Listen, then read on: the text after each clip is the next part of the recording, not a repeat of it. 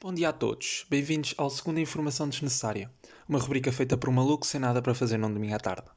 Arrancamos hoje com a notícia de que Alan Anderson confessa ter conduzido depois de ter ingerido uma bebida de cannabis. Hum, ok.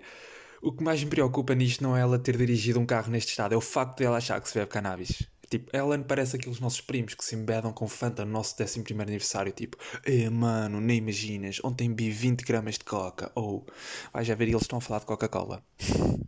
Enfim, este fim de semana a PSP de Hermesim travou uma festa de troca de casais ilegal onde corria uma orgia com 89 pessoas. E eu vou dizer o que é que eu estou a pensar sobre isto. Com certeza havia lá um impostor que se meteu no meio só para ir comer à borla. Epá, porque se a festa é troca de casais tinha de ser número par. Vá, e por último, que isto já se está a alongar muito. Ao que parece já não vai haver Superliga Europeia.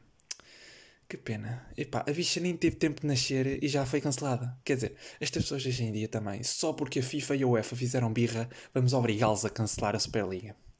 Vá, é isso. Para a semana a mais.